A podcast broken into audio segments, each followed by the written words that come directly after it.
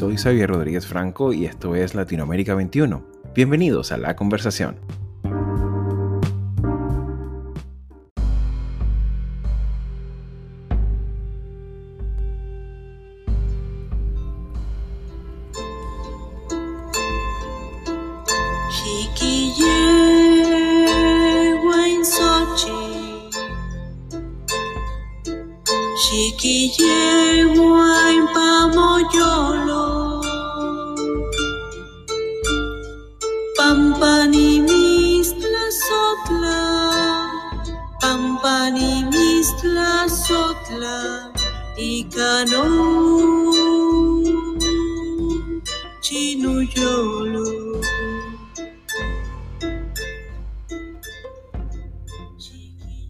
Una de las características centrales de la historia contemporánea de América Latina ha sido el papel del movimiento indígena en sus más diversas formas y expresiones a lo largo y ancho del hemisferio americano, particularmente en el caso mexicano, tanto por su magnitud demográfica como por la fuerte impronta de su imaginario en la identidad nacional, constituye un actor importante en la dinámica política e institucional de las últimas décadas. Aún así, su persistente presencia histórica pareciera no verse reflejada en la identidad ciudadana y en la ciudadanía política que la construcción del Estado federal mexicano ha hecho desde el siglo XIX. Hablamos de un segmento poblacional de entre 13 y 15 millones de ciudadanos, distribuidos por 68 grupos étnicos, caracterizados por una gran diversidad cultural de lenguas y formas de organización que a pesar de las reformas recientes sigue planteando fuertes desafíos institucionales aún difíciles de gestionar para el México del siglo XXI.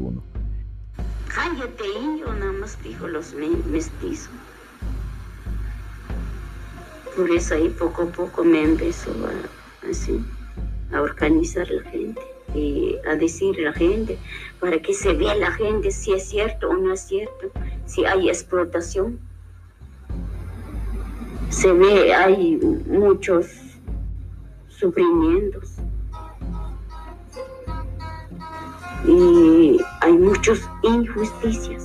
El audio anterior correspondía a la comandanta Ramona, uno de los íconos del Ejército Zapatista de Liberación Nacional, experiencia insurgente que en su momento fueron expresión de la magnitud de estas tensiones e incomprensiones que a día de hoy persisten.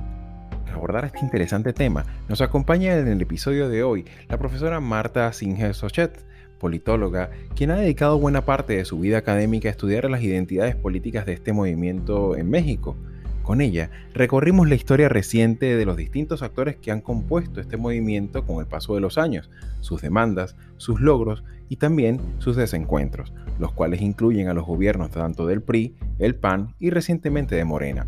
Sin más preámbulos, queridos amigos, sean todos nuevamente bienvenidos a la conversación. Pues bien amigos, como comentábamos anteriormente, tengo del otro lado de la línea, en este caso no es de la línea telefónica, sino también de la fibra óptica, a la, profesora Marta Singer, eh, quien durante muchos años se ha, desempeñado en el ámbito docente e investigativo en la universidad, en el ámbito universitario mexicano, particularmente se ha especializado con el tema de la identidad, las identidades políticas de los pueblos indígenas en el caso mexicano y con quien tenemos el gusto de conversar al día de hoy. Bienvenida, profesora, a este espacio, este podcast de Latinoamérica 21. Muchísimas gracias, me da mucho gusto estar eh, con ustedes y pues eh, un saludo a todos, a todas y eh, pues encantada, Javier, de, de, colaborar en esta Muchísimas gracias, profesora. actividad hablamos de, principalmente hay que poner en contexto, eh, sobre todo a los escuchas de otras latitudes eh, del mundo que son parte de la audiencia de Latinoamérica 21, cuando en México particularmente hablamos del movimiento indígena como actor, no tan solo social, sino también poco a poco, más, más, con más presencia y más corporidad política, a pesar de la riqueza cultural, lingüística y su presencia ancestral en la, en la demografía del propio país, eh, sus hitos políticos nos llevan a referencias bastante recientes, no son referencias de uno o dos siglos, no son referencias ancestrales, ¿no? Como no eh, podría ocurrir en, otro, en otros países con, con, una composición demográfica eh, tan, tan importante como en México. Sin embargo, nos referimos, por ejemplo, cuando hablamos de, de la política y movimientos indígenas en México, tenemos que irnos quizás a, destacar ciertos elementos, ciertos hitos históricos, como el caso del Frente Independiente de los Pueblos Indios eh, de, 1988, o luego el Frente Nacional de Pueblos Indígenas, la FRENAPI, ah, que, bueno, tuvo, tuvo incluso eh, un, un, impacto interesante en la, a principios de la década de los 90, cuando a propósito de los 500 años de la llegada de la expedición de Cristóbal Colón al hemisferio americano. Eh, también, eh, ¿cómo, ¿cómo, no, tener la referencia también de la llegada de la irrupción violenta del Ejército Zapatista de Liberación Nacional y su icónica figura del comandante Marcos y la y Ramona, creo que se llamaba también. Eh, la comandante Ramona. La comandante Ramona. Así como los procesos posteriores que vinieron progresivamente, eh, en la que el Estado decide también tomar algún tipo de acción, algún tipo de cartas en el asunto y se plantean unos procesos de, de, negociación y posteriores acuerdos eh, de paz. Y que ciertamente de alguna manera también a partir de este entonces ya estamos entrando en otra nueva etapa de interacción con el Estado en contexto mexicano, un Estado que, ha tenido unas características muy particulares, con una presencia partidista del PRI eh, hegemónica por muchos años, por muchas décadas. También hay que tomar en consideración el Congreso Nacional Indígena, con sus expectativas de reforma constitucional finales de los años 90. Eh, también está el caso de la, Asamblea Nacional Indígena Plural y eh, por la autonomía, la ANIPA, del año 2000. Fueron lo que vino después décadas de incumplimientos, desencuentros, avances, repliegues, y búsqueda de nuevas alianzas con otros actores de la misma sociedad en el marco de, su, de su enorme heterogeneidad. Profesora, haciendo un ejercicio descriptivo en espacio y tiempo de las identidades políticas del indigenismo mexicano, ¿por dónde y cuándo deberíamos empezar? Bueno, es un tema eh, realmente muy, muy interesante, muy complejo. Yo lo he trabajado, eh, me he dedicado a estudiarlo desde el lado de la pues de la representación política y desde el lado de la búsqueda de participación en la toma de decisiones. Eh, las luchas indígenas en México eh, son eh, luchas muy, muy antiguas que en estricto sentido podría decirse son luchas por el reconocimiento de derechos, la búsqueda de la autonomía, pero no del separatismo, es decir, los pueblos indígenas buscan participar de la sociedad nacional, resguardando, por supuesto, el derecho a la diferencia, el derecho a el reconocimiento de sus eh, tradiciones, de sus costumbres y de eh, su derecho a decidir sobre ellos mismos, lo que se ha llamado la autonomía. Realmente em, pueblos indígenas en, nuestro país, bueno, son muy diversos, ¿no? A diferencia de lo que puede ocurrir en otras partes de América Latina, acá eh, las diferencias son grandes. Eh, hay mm, alrededor, se reconocen de 68 pueblos eh, distintos, cada uno con su lengua, cada uno con su propia identidad. Y bueno, eh, estos pueblos indígenas eh, han mantenido sus tradiciones vivas, eh, han mantenido sus formas comunitarias de existencia, sobre todo justamente por el abandono del Estado. No, no formaron parte del proceso de construcción del Estado-Nación, fueron excluidos desde el principio y fueron disminuidos, ¿no? De ser la población mayoritaria, han pasado a ocupar un lugar eh, pues eh, menor, eh, no menos importante, pero cuantitativamente menor. Cabe destacar que en el caso mexicano estamos hablando de un segmento poblacional que en términos cuantitativos, como usted plantea, estamos hablando entre 12 y 15 millones de personas, de, ciudadanos. Sí, digamos que son reconocidos durante mucho tiempo. se pensó que las personas que hablaban una lengua de estas 68 pues entonces eran reconocidos como indígenas. Y de esos, las instituciones que hacen los censos poblacionales decían, bueno, pues son aproximadamente 6, eh, 8 millones, pero claro, eh, no tomaban en cuenta que la gente dejó de hablar su lengua justamente por los procesos de incorporación promovidos por el Estado, por el racismo enorme que se vive en nuestro país y la gente decía, bueno, yo no soy indígena, eh, no porque no me reconozca como tal, sino porque no quiero que me excluyan, no quiero que eh, me violenten eh, y que me, digamos, traten de manera racista, ¿no? Entonces, el número de personas que se contaban como indígenas, pues comenzó a ser menor. Recién, en el 2015, Estado mexicano incorporó en el censo intermedio eh, poblacional que se hace cada quinquenio la pregunta de si se autorreconoce como indígena y ahí entonces fue interesante porque se brincó de un 6-8% a un 20% de población que se autorreconoce como indígena. En el más reciente censo poblacional, desafortunadamente, el que se hizo apenas el año pasado, esa pregunta desapareció por el tipo de luchas y los avances que han logrado en el reconocimiento de sus derechos. Los indígenas fueron eh, tratados por el Estado mexicano en un plano de eh, eh, asistencialista, en un plano donde formaron parte de estos procesos de que el propio Estado reconocía y el indigenismo latinoamericano, donde México también fue durante mucho tiempo pues uno de los ejes rectores, pasaron por un proceso de aculturación, ¿no? Entonces, a través de sus propias formas comunitarias de sobrevivencia, pues lograron eh, sobrevivir como eh, población que en términos de resolver el día a día, ¿no? el, trabajo en el campo, el autoconsumo y la ayuda colectiva, y lograron que estos pueblos se mantuvieran vivos y eh, no desaparecieran.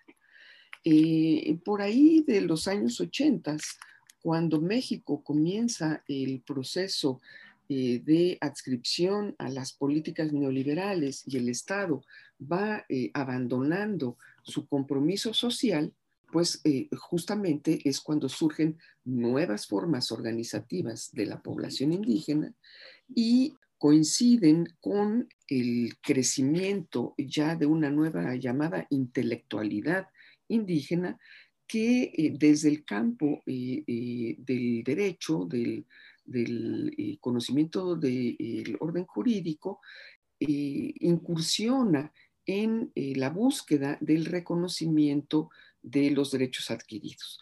Y eso no solo es en México, es también en el mundo. Es, es los años 80 cuando surge el famoso convenio 169 de la Organización Internacional del Trabajo, que protege derechos indígenas a nivel mundial y que eh, está incorporando a, eh, desde los países europeos, donde están los pueblos originarios, hasta, eh, digamos que, América Latina y todos los continentes. A partir de entonces se abre una ventana de oportunidad que eh, también en México es eh, eh, utilizada por estas nuevas formas organizativas y estos procesos de autorreconocimiento, en donde la población que ha conservado estas formas tradicionales de vida comunitaria para salir adelante en el día a día, lucha también por su dignidad, ¿no? Es decir, es un proceso en donde eh, los eh, eh, indígenas pues no están aferrados al pasado, no quieren vivir como antes de la colonia, sino que quieren vivir en el presente con dignidad.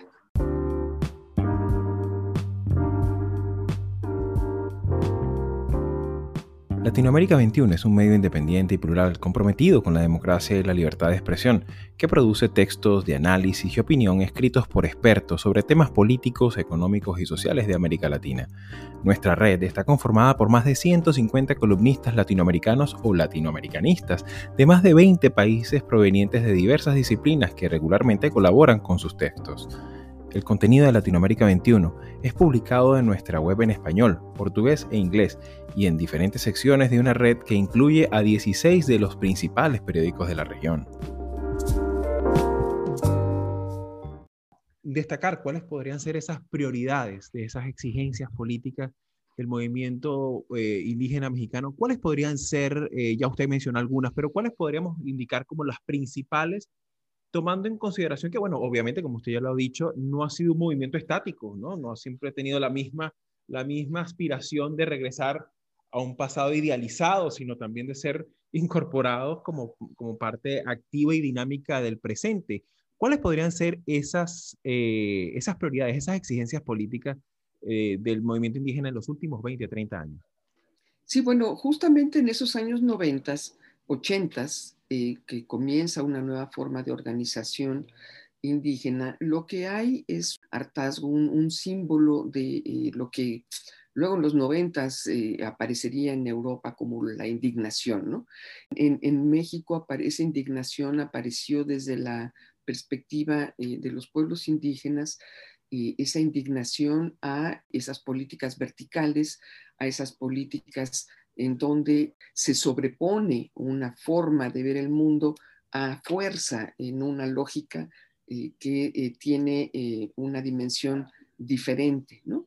En donde la opresión a la cultura de estos pueblos pues es eh, ya intolerable pues para estas poblaciones. Entonces, bueno, ¿cuáles son esas demandas? Las demandas son, eh, se resumen en la demanda de la autodeterminación. ¿no? ¿Qué quiere decir esta autodeterminación, esta autonomía?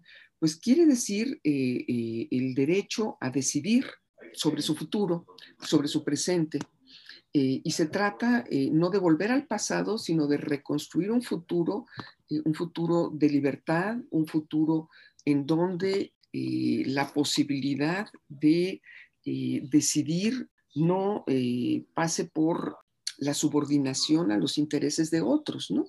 Pero la gente quiere que no le vengan a decir cómo va a vivir, quiere decidir cómo quiere vivir, quieren que se les consulte, quieren ser parte de las decisiones y quieren ser parte de decidir cómo quieren su futuro. Eh, en ese sentido, hay elementos jurídicos que vienen desde los años 80 en ese famoso convenio 169 que tienen que ver con la, el derecho a la consulta libre, previa e informada para decidir sobre eh, su futuro y para dar el consentimiento a otros que buscan intervenir en donde ellos se encuentran eh, eh, física y, moralmente, porque en nuestro país los pueblos indígenas, justamente por la pobreza, por la exclusión, pues tuvieron que romperse físicamente y se encuentran en múltiples espacios, ¿no? incluso espacios transnacionales. Eso hace mucho más complejo el problema porque no basta con el derecho a la autodeterminación en la vida local, sino que implica a un universo, a un mundo de personas que están dispersas en el territorio nacional, que es bastante grande, y eh, eh, hacia afuera, sobre todo en Estados Unidos. Entonces, por ejemplo, el derecho al voto en el extranjero se ha vuelto importante. Ahora, desde el 2018, los eh, procesos electorales han incluido eh, medidas de corte eh, afirmativo, estas acciones afirmativas para permitir que eh, la población indígena participe de un pequeño espacio en el Parlamento, ¿no? En este año se va a inaugurar algo que pues, es inédito, que es obligar a que los partidos políticos incorporen candidaturas, no solo en la vía de representación mayoritaria en en México tenemos 28 distritos eh, electorales indígenas de 300 para todo el país, pero esos 28 solo están en ciertas partes, ¿no? Sobre todo el sureste, en donde se concentra la población. Y luego tenemos en el orden local, eh, pues la vida municipal, que es donde, eh, regresando a la pregunta de qué piden, pues piden decidir sobre sus recursos, ¿no? Sus recursos económicos en el municipio, eh, a través de decidir a las autoridades mediante los sistemas jurídicos propios, cosa que en Oaxaca existe en 418 de los 500 eh, municipios que hay en Oaxaca, se decide eh, por los llamados usos y costumbres o normas jurídicas internas quiénes son las autoridades municipales, sentencias de la Suprema Corte de Justicia han conseguido que estas normas internas sean el mecanismo para decidir a las autoridades. En Michoacán está ocurriendo otra cosa interesante. en un nivel todavía más pequeño, adentro de los municipios hay pequeñas partículas de organización en estos municipios puedan administrar los recursos eh, del Estado, ¿no? Directamente. ¿Qué es lo que piden? Eso, piden poder decidir qué hacer con el dinero, eh, quieren decidir qué hacer con el territorio, qué hacer con el agua que se encuentra ahí, qué hacer con los bosques que están ahí, cómo eh, participar en el comercio con precios justos, en fin, Claro, y en ese aspecto creo yo que hay un elemento importantísimo que también destaca el liberalismo clásico, que es de alguna manera descentralizar el poder, ¿no? Eh, ponerle frenos al, al, exceso de autonomía forzada que ejerce el, el, poder central, y especialmente en los sistemas presidencialistas como los nuestros, más allá de las reformas institucionales, los vaivenes electorales que ha tenido México en los últimos años. En la actualidad, ¿existen restricciones formales y reglamentarias dentro del sistema electoral mexicano que afecte selectivamente a comunidades indígenas? Es decir, ¿existe inequidad institucional en el ejercicio de los derechos políticos de un ciudadano mexicano, miembro de una comunidad indígena del sur, de, Oaxaca, Chiapas o, o Campeche?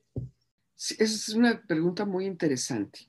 En, en la ley, en México todos los ciudadanos somos iguales y tenemos los mismos derechos. ¿En dónde vienen las desigualdades? Eh, vienen en, varios, en varios sentidos.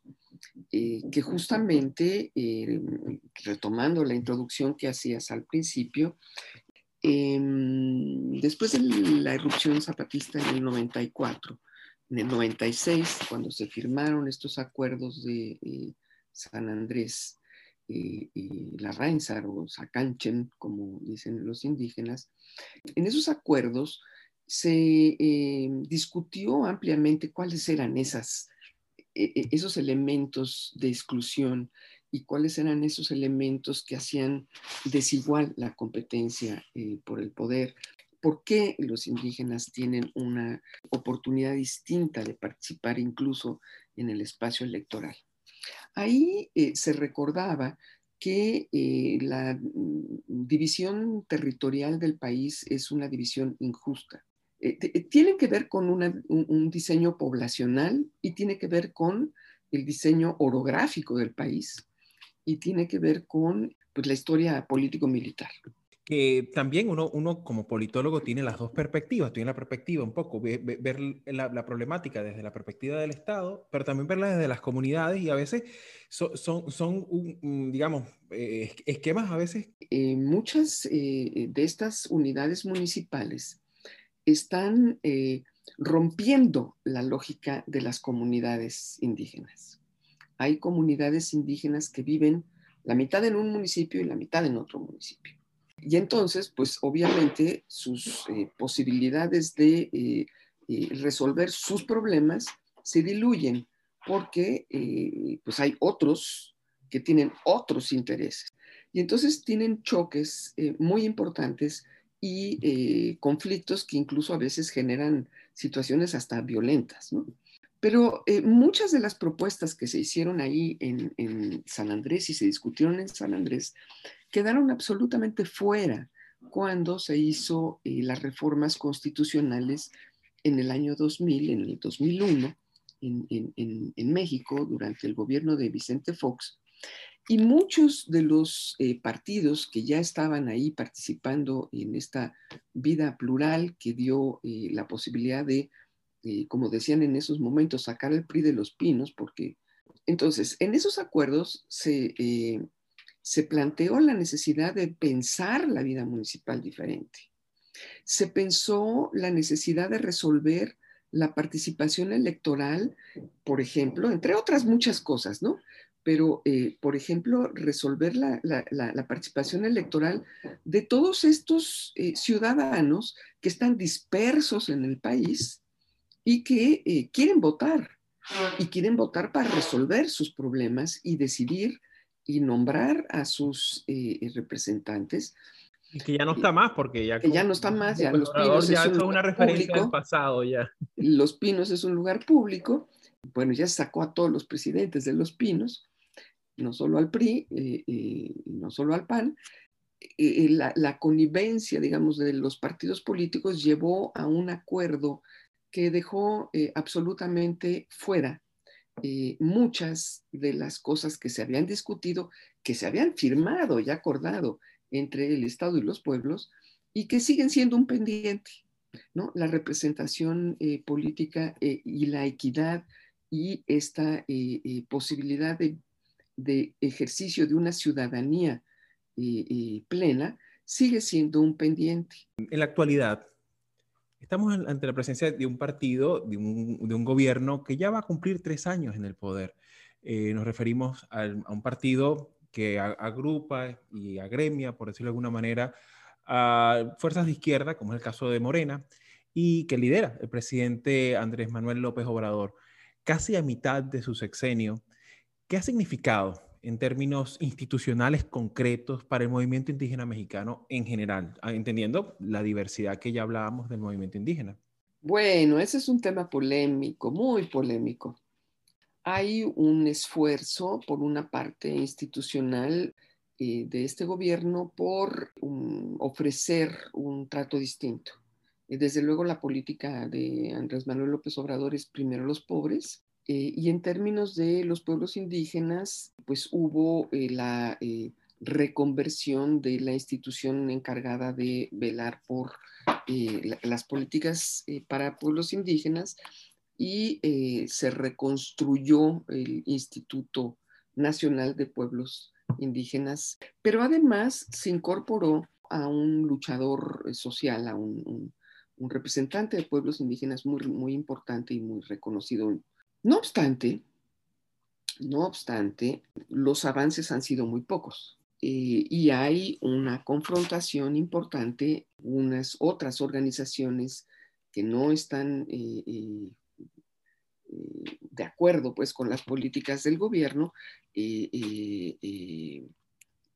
están planteando, ¿no? Entonces, hay varios aspectos que han sido polémicos y que generan desencuentros y que generan diferentes visiones. Eh, con esta representación indígena nueva o esta intención gubernamental de eh, hacer las cosas de una manera diferente.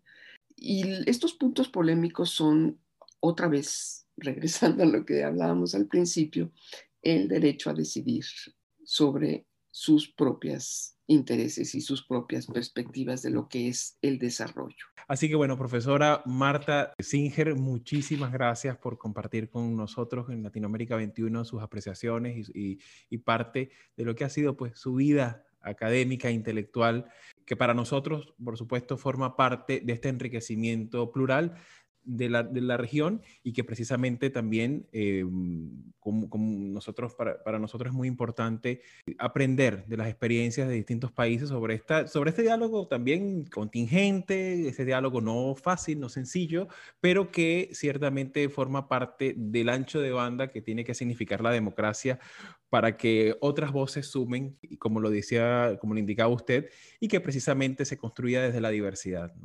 Así que bueno, seguramente será hasta una próxima oportunidad y muchísimas gracias por su, por su tiempo y sus reflexiones. Pues muchas gracias. Hay todavía mucho por hacer porque nuestras democracias son realmente imperfectas. Muchas gracias.